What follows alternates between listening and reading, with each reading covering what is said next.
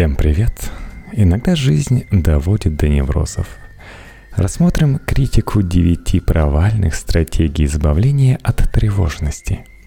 Лекарство от нервов – новинка издательства «Питер».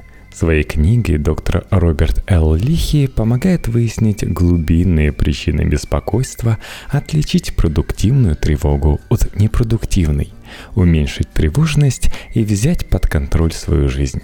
Следующий фрагмент о самых распространенных паттернах невроза и безуспешной борьбы с ним. Первая стратегия. Вы ищете подтверждение. Вы волнуетесь, что выглядите недостаточно идеально. А кто вообще выглядит идеально? И спрашиваете у партнера. Как думаешь, я ничего? Вам кажется, что маленькое белое пятнышко – первый симптом рака, и вы бесконечно ходите к врачам, чтобы выяснить «я буду жить». Конечно, одного подтверждения не хватает. Вы продолжаете искать еще и еще. Наверное, вы даже читали в других книгах о тревожности, как важно слышать от других людей «не беспокойтесь, вы в порядке». Или регулярно говорить это самому себе – ни одно подтверждение не помогает, потому что вы всегда можете начать сомневаться и в самом подтверждении. Быть может, ваша подруга пытается поддержать вас, говоря, что вы хорошо выглядите, но на самом деле она думает, что вы выглядите хуже, чем когда-либо. Или, возможно, доктор не может с точностью сказать, рак ли это, не сделав определенных современных анализов – Внимательно читая эту книгу, вы поймете. Основная проблема состоит в том, что с помощью подтверждений вы пытаетесь устранить малейшую неуверенность. Вера в подтверждение мешает вам учиться жить с неуверенностью, а это очень важный элемент в борьбе с тревожностью. Поиски подтверждения обречены. Вы будете повторять их снова и снова, пытаться получить больше гарантий, чтобы уменьшить свое беспокойство – и неуверенность, хотя бы на ближайшие пару минут. Вторая. Вы пытаетесь прекратить думать. Возможно, вы слышали о терапии «Стоп-мысль», которая включает в себя избавление от отрицательных или нежелательных мыслей методом их подавления. Таким образом, каждый раз, когда вы беспокоитесь, что потеряете все свои деньги на фондовом рынке, вы должны заставить себя перестать думать об этом, щелкнуть себя по запястью канцелярской резинкой, чтобы отвлечься, или мысленно крикнуть себе «Стоп!». Это, как предполагается, уменьшит вашу нервозность. К сожалению, этот метод не только не работает, но приводит к рикошету мысли – и лишь ухудшает ситуацию в долгосрочной перспективе. Давайте проверим стоп-мысли. Закройте глаза и расслабьтесь. Представьте четкий образ белого медведя, милого и пушистого. Теперь, когда у вас в голове появилась яркая картинка, я хочу, чтобы вы прекратили думать о белых медведях в течение следующих 10 минут. Независимо от того, что вы делаете – не думайте ни о каких белых медведях. Психолог Дэвид Векнер выяснил, что попытка подавить мысли о белых медведях приводит к возобновлению этих мыслей или даже к усилению их. То есть, если вы будете подавлять эти мысли, они лишь станут интенсивнее после того, как 10 минут пройдут. Третье. Вы собираете информацию, но это не помогает – когда вы волнуетесь о чем-то, вы пытаетесь узнать о своей страшной проблеме столько, сколько можете. Возможно, вы скажете «знание – сила», не правда ли? Ведь таким образом мы выясняем факты. Возможно, вы действительно собрали ряд фактов, а возможно и нет. Но даже если перед вами полноценные факты, они могут быть отобраны тенденциозно, то есть на основе предубеждений и не только являться бесполезными, но и вводить вас в заблуждение. Это случается потому, что вы ищете информацию, чтобы подтвердить свои негативные убеждения, и видите тенденцию, которой не существует, переоцениваете риск и придаете важность тому, что не важно. Если вы беспокоитесь, что кого-то раздражаете, будете не только искать любые признаки того, что этот человек относится к вам плохо, но и интерпретировать его нейтральное поведение как негативное. Исследование показывает, что хронические невротики рассматривают нейтральную или неоднозначную информацию как угрозу. Застенчивые люди считают любое сложное выражение лица сердитым. Собирая информацию об угрозе, человек действительно пытается понять, насколько высоки шансы того, что произойдет что-то плохое. Но теперь мы знаем, что почти всегда переоцениваем риск, когда беспокоимся – Человек, как правило, оценивает риск, полагаясь не на рациональный метод, а на несколько эмпирических правил. Доступность. Если я могу вспомнить информацию легко, это то, что нужно. Новизну. Если информация недавняя, это должно быть более вероятно. Выразительные изображения. Если у меня есть яркий образ чего-либо, это более вероятно. Связь с вами – если это связано с моими планами, это более вероятно. Эмоции. Если я сильно тревожусь о чем-то, это более вероятно. Серьезность последствий. Чем ужаснее плохой исход, тем он вероятней. Четвертое. Вы проверяете снова и снова. Вы пытаетесь уменьшить свое беспокойство, удостоверяясь, что все в порядке. Вы думаете, я, возможно, что-то забыл. Я, наверное, не заметил чего-то. Если я смогу обнаружить какую-то мелочь заранее, то смогу предотвратить худшее. И я должен проверить все. Тогда, возможно, я смогу что-то сделать. Ключевые пункты следующие. Если я выясню все, я смогу уменьшить неуверенность.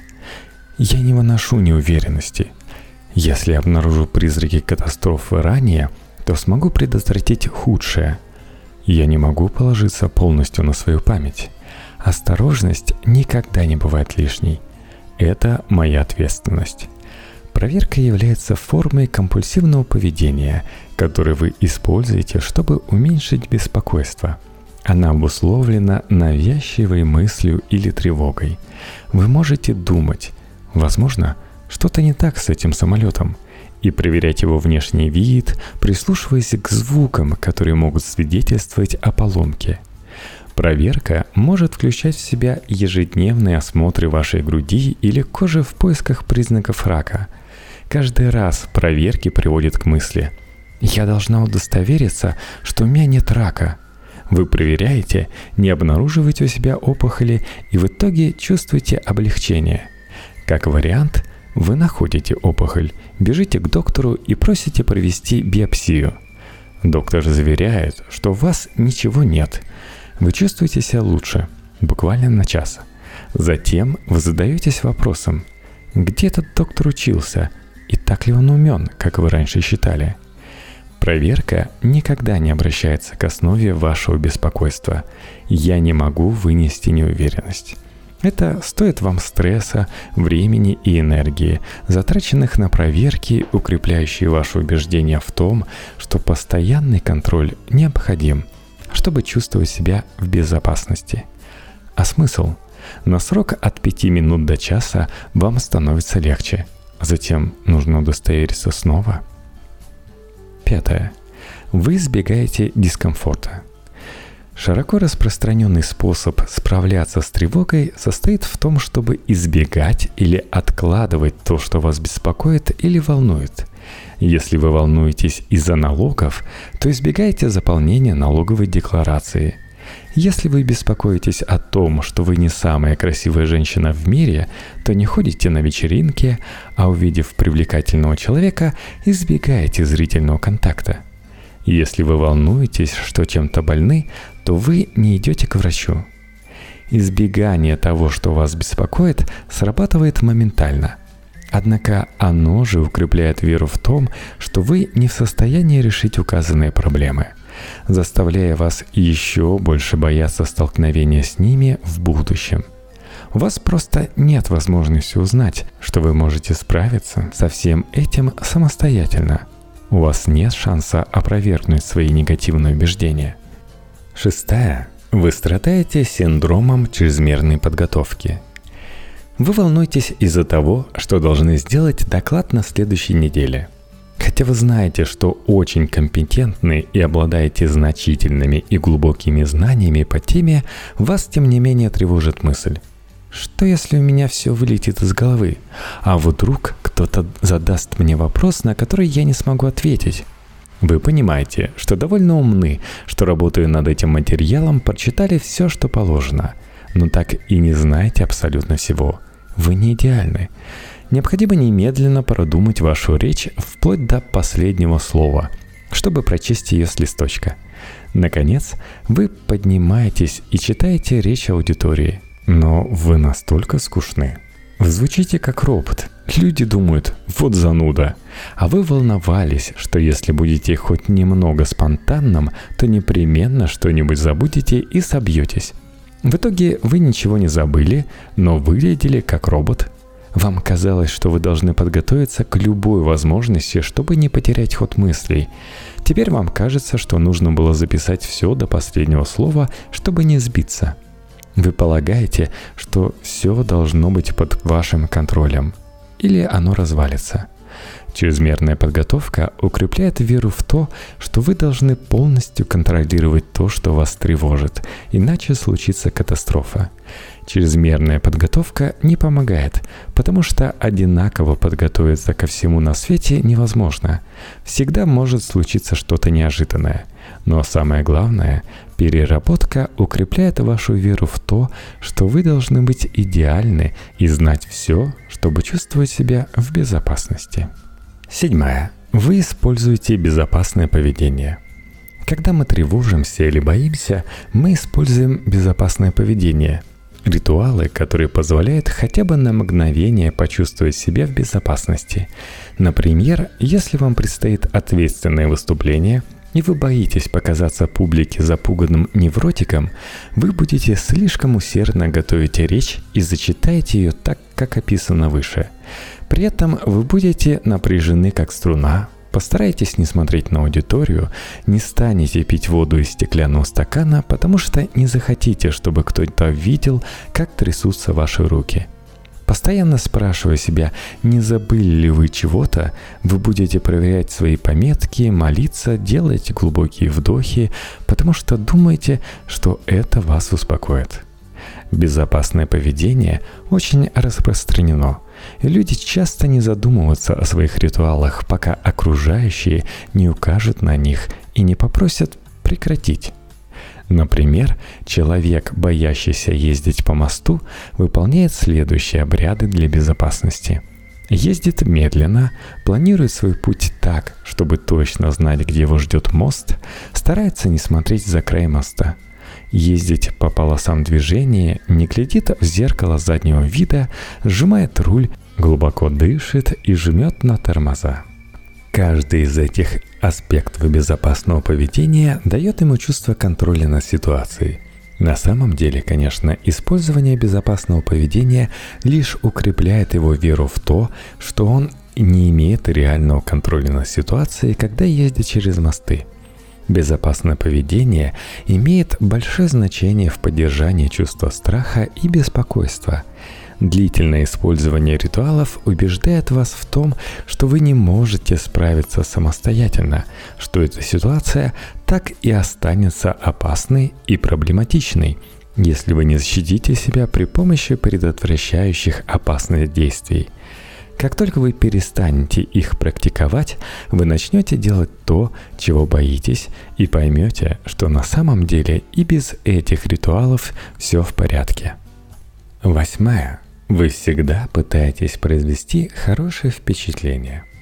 Возможно, вы волнуетесь о том, как выглядите, есть ли вам что сказать, захочет ли кто-то говорить с вами, не ляпнете ли вы чего-то глупого и неуместного – вы тревожитесь, что люди заметят ваше беспокойство, беззащитность и неловкость и строго осудят вас. Вы рассуждаете так. Если я не произведу действительно хорошего впечатления по всем параметрам, обо мне будут меньше думать. Затем мысль течет чуть дальше. Все решат, что я лузер, и разболтает об этом. Большинство невротиков росли, не имея теплой привязанности со стороны родителей, зато с необходимостью ориентироваться на мысли и чувства других людей и с обязанностью угождать им. В результате человек никогда не уверен в том, что может нравиться, что отношения с ним будут поддерживать. Вы слишком сосредоточиваетесь на том, чтобы все относились к вам хорошо. Вы постоянно на чеку, угадывая, что думают окружающие, считая, что должны всегда производить на людей невероятное впечатление. Вы ожидаете самой резкой критики и, соответственно, тревожитесь. Ну и девятое, последняя стратегия. Вы размышляете, обдумывая проблему снова и снова. Когда вы размышляете о чем-то тревожном, вы переживаете это множество раз, как корова жвачку – Размышление немного отличается от беспокойства. Беспокойство включает в себя предсказание будущего, а невротические размышления посвящены обзору того, что происходит сейчас или случилось раньше. Люди, склонные к бесплодным размышлениям, как правило, более подавлены и встревожены. У них с большей вероятностью случаются рецидивы депрессии и стресса – Женщины страдают этим чаще, чем мужчины.